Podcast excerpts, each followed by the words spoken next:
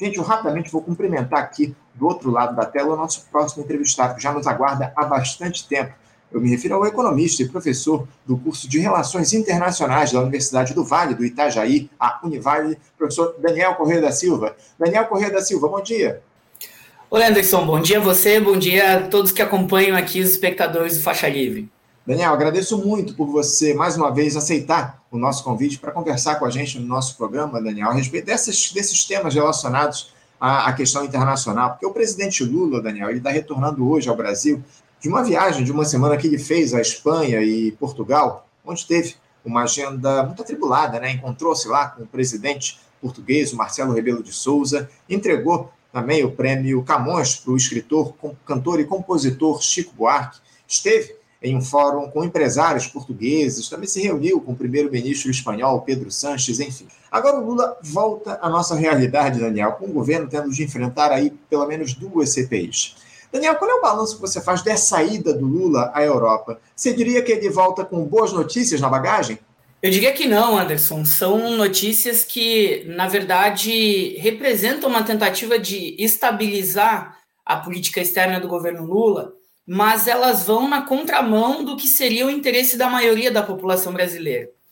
Por quê? Porque o saldo da viagem à China, por exemplo, foi um saldo de aproximadamente 15 acordos comerciais selados entre Brasil e China e que vão muito na linha de ampliar os investimentos chineses no Brasil e que até o momento não são investimentos que geram grandes compromissos em termos de contrapartidas para a economia brasileira como um todo. São investimentos que podem chegar ao Brasil com um montante expressivo mas que na prática representam uma, um enraizamento do interesse e das atividades chinesas dentro do nosso país. Sei que sua pergunta foi especificamente sobre esse retorno da Europa, mas eu preciso desse preâmbulo sobre a participação é, de Lula na Ásia, porque se criou uma espécie de dicotomia, dizendo que, do ponto de vista político, Lula na Ásia foi um e Lula na Europa foi outro. Isso é parcialmente verdadeiro, existem muitos uhum. elementos e a gente pode discutir aqui na sequência da conversa, mas do ponto de vista dessas boas notícias, como você me perguntou, não vi grandes diferenças entre a incursão de Lula pela China ou pelo continente asiático e essa incursão na Europa. Por quê? Porque, como saldo total, eu dizia, os 15 acordos que foram selados com a China eles envolvem elementos de cooperação técnica, memorandos de entendimento na área científica e tecnológica, elementos que podem adensar as relações do Brasil com a China, mas não são, a rigor, uh, operações que favorecem o Brasil numa posição de igual para igual com a China.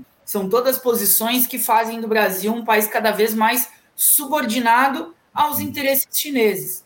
Portanto, o nosso poder de barganha dentro desse cenário internacional não foi explorado é, a contento nessa incursão chinesa, e nós estamos com um acordo, um conjunto de acordos junto à China, que muito provavelmente deve fazer avançar os graus de dependência científica e tecnológica do Brasil com relação ao continente asiático, em especial à China. E do ponto de vista da incursão na Europa, por esse giro, que foi muito mais centrado na Península Ibérica, né, entre Portugal e Espanha foram os encontros mais é, efusivos.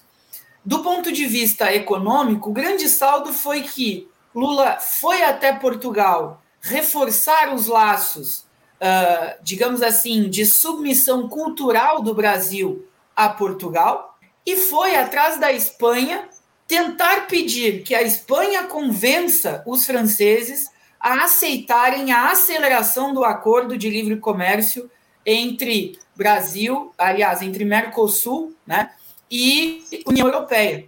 É, a grande tentativa foi de costurar uma aceleração desse acordo com base num compromisso que Lula assumiu pessoalmente com Olaf Scholz, o primeiro-ministro alemão, quando esse esteve no Brasil ainda no final de janeiro de 2023 a presença de Olaf Scholz aqui retirou de Lula um compromisso de aprovar e acelerar o acordo entre Mercosul e União Europeia até a metade desse ano de 2023. Portanto, a ideia é acelerar cada vez mais e pautar num reformado Parlamento Europeu e muito atribulado pelas relações entre a União Europeia e a Ucrânia, todos os arranjos institucionais necessários para que haja a aprovação do acordo Mercosul e União Europeia nos parlamentos de todos os países, porque essa é uma exigência, uma condição do acordo. Então, todos os países europeus precisam chancelar esse acordo celebrado ainda em 2019 e todos os países do Mercosul também precisam dar anuência a esse acordo para que ele passe a entrar em vigor é, objetivamente. Então, o saldo, eu diria aqui, Anderson, dessa incursão, ela representou uma, um adensamento dessa submissão cultural de Brasil a Portugal, resgatando esses laços históricos que, na verdade, deixaram um legado aqui de controle e submissão do Brasil ao, à Europa na divisão internacional do trabalho. Todos esses elementos coloniais foram reforçados na presença do Brasil em Portugal e os elementos que fizeram com que o Brasil é, participe de forma, de forma mais ativa na aceleração das negociações do acordo entre Mercosul e União Europeia também foram um saldo. Acordo esse que, na prática, Anderson, e para quem está é, nos escutando aqui, nos acompanhando pelo YouTube, é um acordo que aprofunda as relações aqui do Brasil como um exportador de produtos agrícolas e minerais, especialmente fazem parte do rol de produtos com os quais o Brasil pretende entrar na União Europeia de forma mais competitiva: o açúcar, a cachaça, é, o minério de ferro, a soja e o milho. São esses os produtos, aliás, e o café. São esses os produtos que o Brasil tem a oferecer para a União Europeia nesse acordo. E de forma muito temerária, o acordo prevê que empresas europeias possam participar de licitações e competições públicas aqui contratadas pelo governo brasileiro, sobretudo nas áreas de ciência e tecnologia. O que vai significar, e a história já nos ensinou isso, vai significar uma destruição do já nosso muito tímido parque tecnológico, de todas as nossas instituições que produzem ciência e tecnologia e que estão vinculadas, por exemplo, à área da tecnologia da informação, em detrimento dessas empresas, o acordo acontecerá favorecendo uma expansão dessas empresas europeias aqui no continente sul-americano. Num cenário em que vale sublinhar, Anderson, a Europa está absolutamente espremida pela força euroasiática montada por uma coalizão entre Rússia, China e Índia, e do outro lado do Atlântico, os próprios Estados Unidos que usam como posto avançado o Reino Unido, agora fora do bloco europeu para pressionar cada vez mais uma Europa em decadência. Então, diante desse cenário, o Mercosul apresenta uma válvula de escape para as pressões sobre a Europa. E o Brasil, aqui em específico, abre é, alas e estende tapete vermelho para que a Europa possa respirar diante dessas pressões internacionais, Anderson. Uhum. É, sem dúvida. O, esse debate a respeito do acordo entre Mercosul e União Europeia teve no centro das negociações lá, especialmente com com o primeiro-ministro da Espanha, o Pedro Fernandes, o, o, o primeiro-ministro da Espanha, o Pedro Sanches, eu troquei o sobrenome dele. Isso, essa questão do acordo entre Mercosul e União Europeia foi o principal assim, tratado entre os dois líderes. Agora, o, Daniel, eu queria trazer, aproveitar, você citou isso aqui na tua primeira questão, é, o que chama atenção é que o, o Lula ele voltou aqueles discursos dúbios em relação ao conflito entre Rússia e Ucrânia, né? Porque em Portugal ele voltou a criticar os russos pela invasão ou, pela, ou pelo, pelo conflito, enquanto poucos dias antes na China o Lula havia corresponsabilizado os ucranianos. Esse tipo de postura do presidente brasileiro, Daniel, com um discurso para cada interlocutor, não coloca o chefe do executivo em uma situação de desconfiança perante o mundo? Eu diria que sim, sim, Anderson, coloca, e essa é um, esse é um elemento da conjuntura atual que é absolutamente distinto do cenário que Lula encontrou entre 2003 e 2010 nos seus dois primeiros mandatos. Na verdade, Lula não está sendo nada além do que ele sempre foi, um sujeito que, do ponto de vista das suas organizações políticas, das suas organizações sindicais, sempre foi extremamente habilidoso no sentido de adaptar o seu discurso conforme o interlocutor.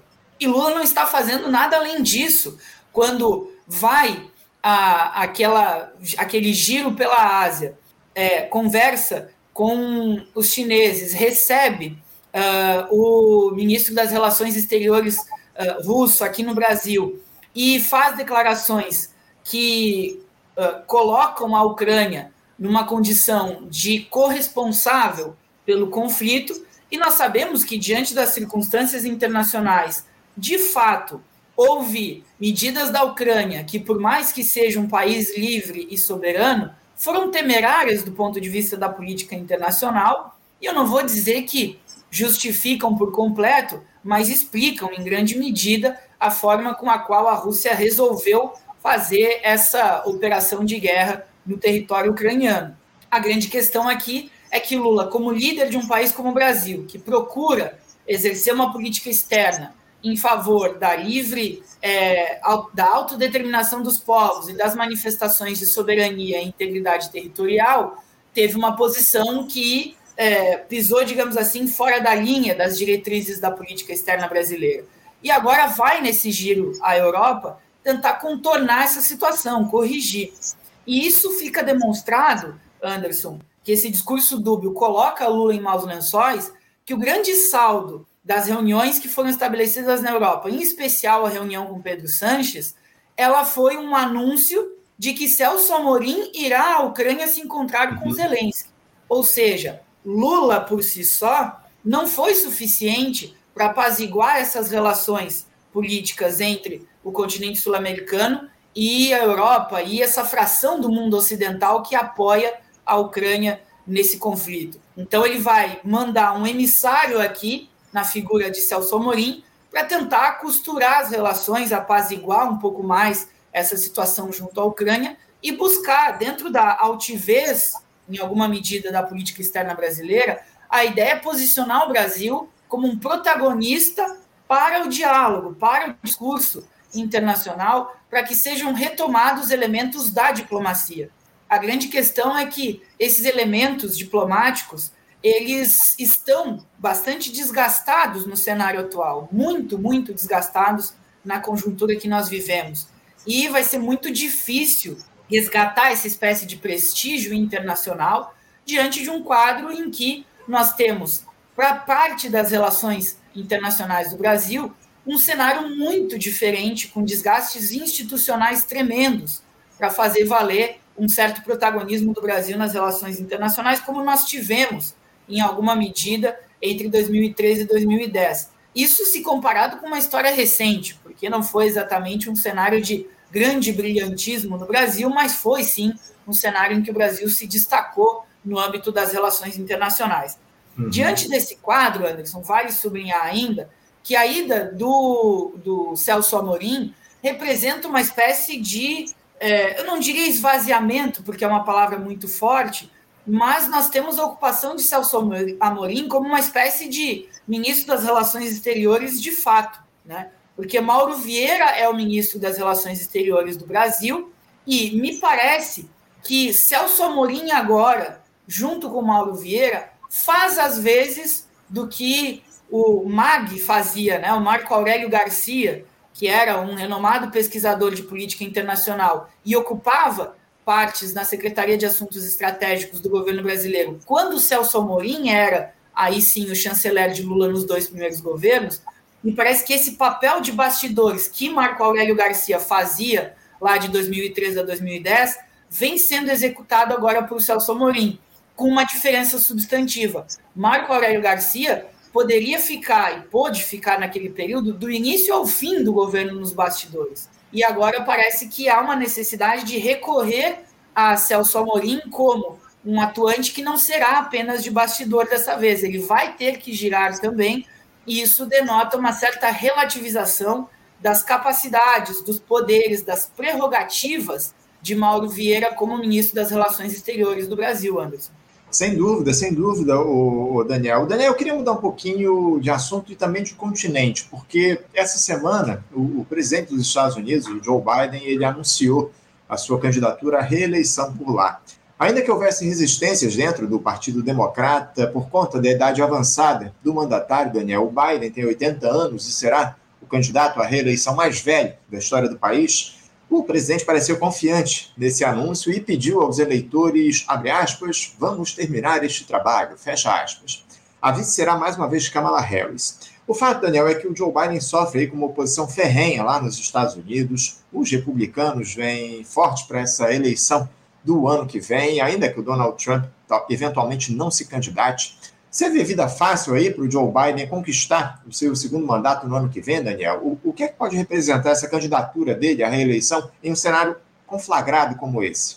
De maneira alguma, Biden terá vida fácil, inclusive ele não terá vida fácil para se sustentar dentro do próprio Partido Democrata, né, Anderson? Porque os graus de resistência a uma candidatura Biden são muito altos por dentro do partido. Claro que nesse sentido ele tem um apelo forte, porque é o atual presidente, tem um bom domínio da máquina do Partido Democrata com os seus correligionários, mas não terá vida fácil sequer para ser o candidato do Partido Democrata é, à reeleição nos Estados Unidos, e muito menos dentro de uma eventual disputa contra o Partido Republicano. Isso porque o cenário nos Estados Unidos é um cenário uh, extremamente delicado. O que, que nós vimos nos últimos tempos naquele país.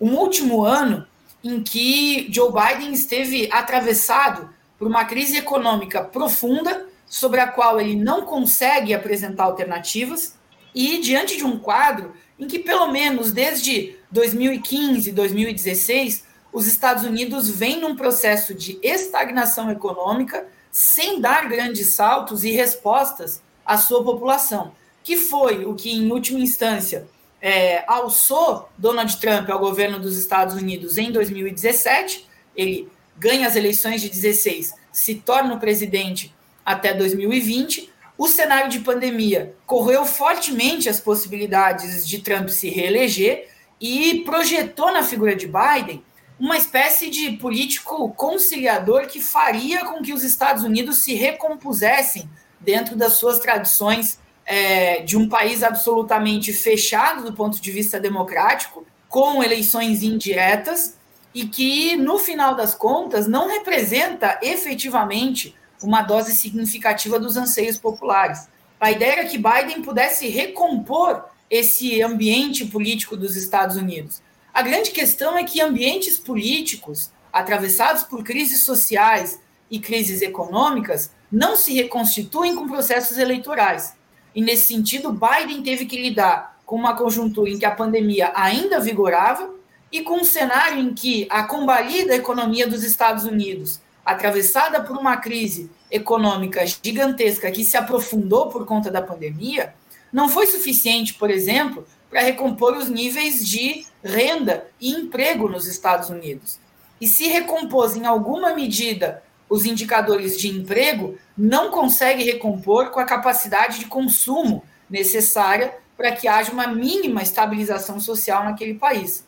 Como a crise permanece nos Estados Unidos e Biden não deu conta de resolvê-la absolutamente, o cenário foi que os Estados Unidos tiveram que recorrer mais uma vez à sua máquina de guerra, e isso fez com que os Estados Unidos é, aparecessem através da OTAN como grandes interessados e financiadores do conflito entre Rússia e Ucrânia, usando boa parte do continente europeu também como preposto para poder fazer essa incursão, e Biden não consegue se fortalecer dentro do cenário político estadunidense. Conta com uma rejeição altíssima, conta com uma dificuldade muito grande se fazer presente dentro do próprio Partido Democrata como alguém que conseguirá dar vazão às insatisfações populares, conta ainda com um cenário inflacionário de muita pressão, que faz com que é, a combinação explosiva nos Estados Unidos hoje de elevação de taxas de juros, junto com um cenário de guerra é, via OTAN, é, no cenário, no, no, no contexto do mapa europeu, e ao mesmo tempo todas as dificuldades de estabelecer um quadro de estabilidade política coloquem Joe Biden num, numa situação em que a sua candidatura, sua eventual candidatura à reeleição nos Estados Unidos, vão deixá-lo de, de, um, um, ponto de vista extremamente vulnerável para competir. O que, que, digamos assim, a linha dominante, as frações políticas dominantes nos Estados Unidos fazem? Tentam enfraquecer o principal candidato da oposição, que segue sendo ainda Donald Trump.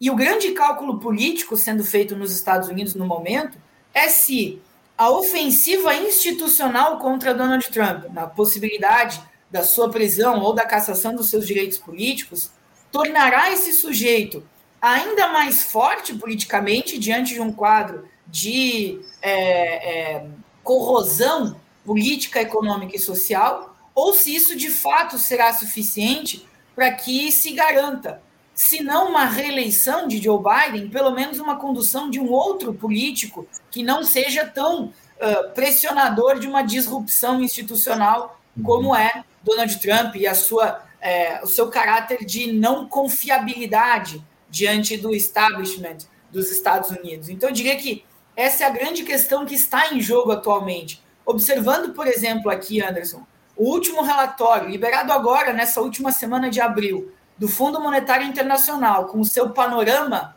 econômico global, o Fundo Monetário Internacional uh, prevê que, no caso da economia dos Estados Unidos, ela seja a única economia entre as grandes potências mundiais, entre o grupo do G7, que registrou um crescimento econômico de algo próximo de 3% em 2022, registrará um crescimento menor em 2023 e um crescimento ainda menor previsto para 2024, enquanto todos os outros países do G7 registrariam uma queda em 2023, mas uma ligeira recuperação muito tímida mas uma ligeira recuperação em 2024.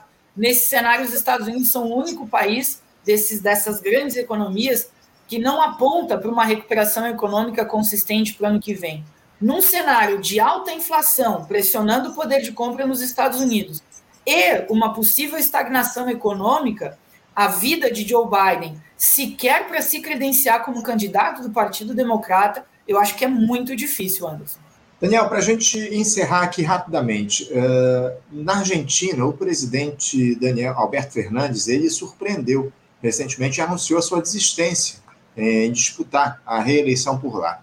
Em um vídeo postado em suas redes sociais, o mandatário avisou que em 10 de dezembro entregará a faixa presidencial a quem for legitimamente eleito pelo voto popular.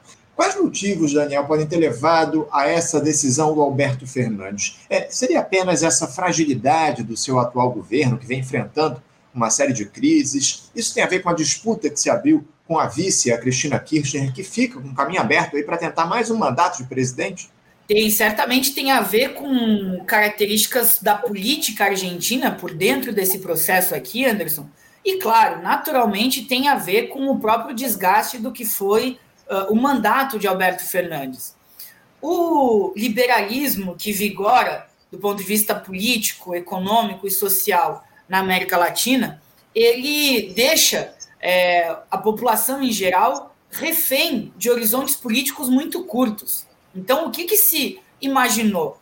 É, Cristina Kirchner sai do governo argentino em 2015 com uma taxa de aprovação muito baixa e houve um giro a direita é, liberal, praticamente extrema direita, representada por Maurício Macri, na condução uh, do cenário político argentino. Acontece que uh, o que faz Maurício Macri nesses quatro anos de administração, entre 2016 e 2020, ou entre 15 e 19, na verdade, lá se assumiu no final do ano, entre 15 e 19, é uma trajetória em que Maurício Macri é, assume as rédeas da economia argentina e aprofunda todos os laços da dependência e do subdesenvolvimento argentino que vinham sendo, de alguma forma, relaxados com Cristina Kirchner e vinham levando a Argentina para um cenário econômico cada vez mais degradado.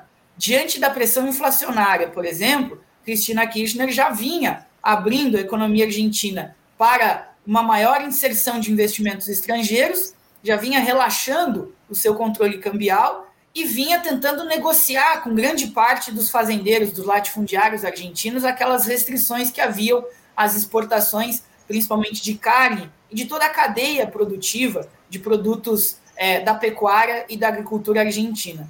Quando Maurício Macri assume e relaxa totalmente essas condições, ele corrói, destrói a moeda argentina. Mas parte do apoio de Maurício Macri durante esse cenário advém da, da, da fração da classe média argentina que desde os anos 90 já faz contas em dólares o tempo inteiro, já trabalha precificando toda a sua vida em dólares. Isso pega, diferentemente do Brasil, não só uma classe média alta, mas uma classe média média mesmo, e inclusive frações da classe média baixa, que vão tendo acesso à moeda norte-americana e vão contribuindo a partir disso para o esfacelamento da moeda local.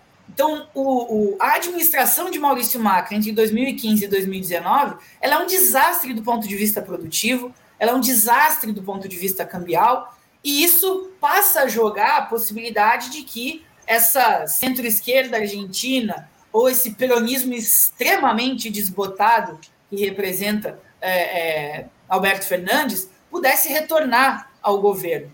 Cristina Kirchner dá um passo atrás, assume um papel é, é, coadjuvante, vai como vice-presidente nessa coalizão que derrota Maurício Macri. A grande questão é que a administração de Alberto Fernandes ela é ainda mais vacilante do que já vinham sendo as vacilações de Cristina Kirchner até 2015, e ele, nessas ambiguidades e vacilações, fragiliza ainda mais a economia argentina.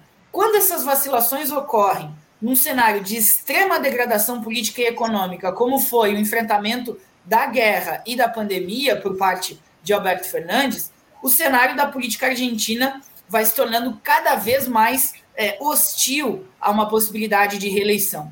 Como a administração de Alberto Fernandes acaba sendo também ela desastrosa, todas as tentativas de corrigir na margem os problemas econômicos argentinos, como foram, por exemplo, as trocas sucessivas de ministros da economia que hum. aconteceram ainda no ano passado, os programas econômicos que tentam de um lado ou de outro corrigir lá na ponta distorções sobre o câmbio e sobre os impostos de exportação e não prevêem uma reorganização profunda, uma reforma substantiva do, da organização produtiva argentina, todas elas vão contribuindo para jogar uma pitada a mais de pimenta nessa crise social, econômica e política. E diante disso, Cristina Kirchner vai dando seus passos de afastamento, tentando costurar as possibilidades de se viabilizar eleitoralmente mais uma vez.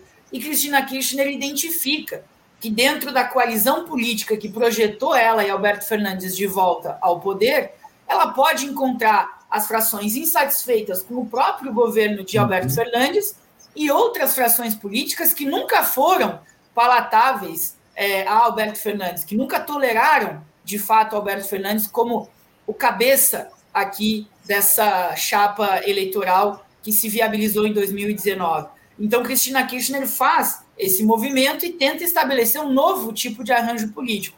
Agora, o cenário para ela também é muito turbulento. Por quê? Porque ela não vai conseguir se distanciar tanto assim do governo de Alberto Fernandes, até porque ela ainda é parte oficialmente desse governo. Ela vai tentar lançar uma coalizão e Alberto Fernandes entende que as condições políticas para se viabilizar como um candidato estão absolutamente esgotadas, ele não teria força política sequer por parte dos seus correligionários para se viabilizar numa nova candidatura, e dentro desse quadro, Cristina Kirchner tenta se pavimentar, tenta pavimentar o caminho para mais uma vez ser a candidata à presidência.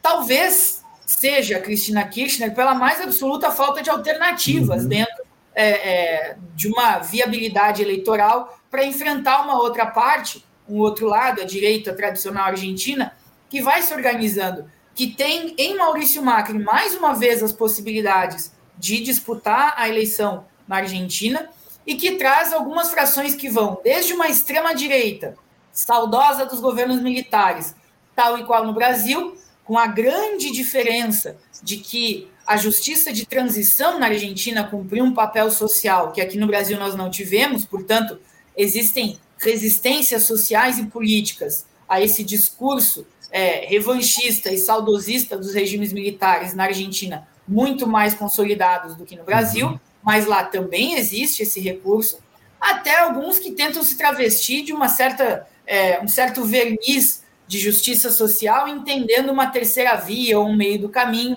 e tentam se pavimentar, não tanto quanto é, Maurício Macri, mas uma linha que seja um governo mais ou menos de pactuação nacional, de coalizão, mas que, diante da estrutura econômica da Argentina que vigora e na crise que nós temos mundialmente, lançam uma série de desafios. E seria necessário, para concluir, Anderson, é, dentro do quadro argentino, que esses, uh, uh, esses grupos econômicos tivessem uma, é, uma capacidade de atuar internacionalmente, explorando certos elementos dessa conjuntura crítica mundial, de maneira a favorecer a condição argentina. E com isso eu coloco, por exemplo, a possibilidade de que a Argentina pudesse ingressar dentro do, do grupo dos 19 países que requerem atualmente uma, um ingresso aos BRICS, né? esse bloco que é, pode sustentar uma nova organização, uma nova ordem política,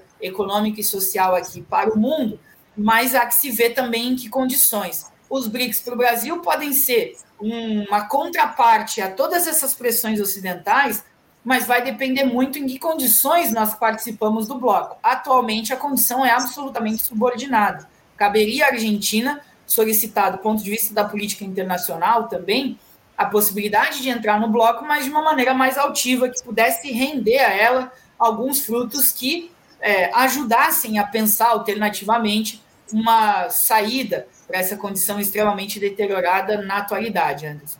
Daniel Corrêa da Silva, eu quero te agradecer muito a tua participação conosco mais uma vez aqui no Faixa Livre. Muito obrigado por você se dispor a conversar com a gente e em breve a gente vai voltar a conversar, tratar dessas questões internacionais contigo aqui no programa. Obrigado, Daniel, por conversar com a gente. Um bom dia para você e um abraço forte. Obrigado, Anderson. Bom dia a você e a todos os espectadores aqui do Faixa Livre. Até a próxima. Até a próxima. Conversamos aqui com Daniel Corrêa da Silva, ele que é economista e professor de Relações Internacionais da Universidade do Vale do Itajaí, a e trouxe a gente essa análise a respeito da, da situação internacional. Você, ouvinte do Faixa Livre, pode ajudar a mantê-lo no ar. Faça sua contribuição diretamente na conta do Banco Itaú, agência 1964, conta corrente 03004 dígito 1. Essa conta encontra-se em nome da Associação de Funcionários do BNDES, a AFBNDES, uma das nossas entidades patrocinadoras, mas seus recursos são destinados exclusivamente para o financiamento do nosso programa. Você pode fazer a sua doação de qualquer valor utilizando também a nossa chave Pix, que é ouvinte@programafaixalivre.com.br. Sua contribuição é fundamental para a manutenção desta trincheira radiofônica no ar.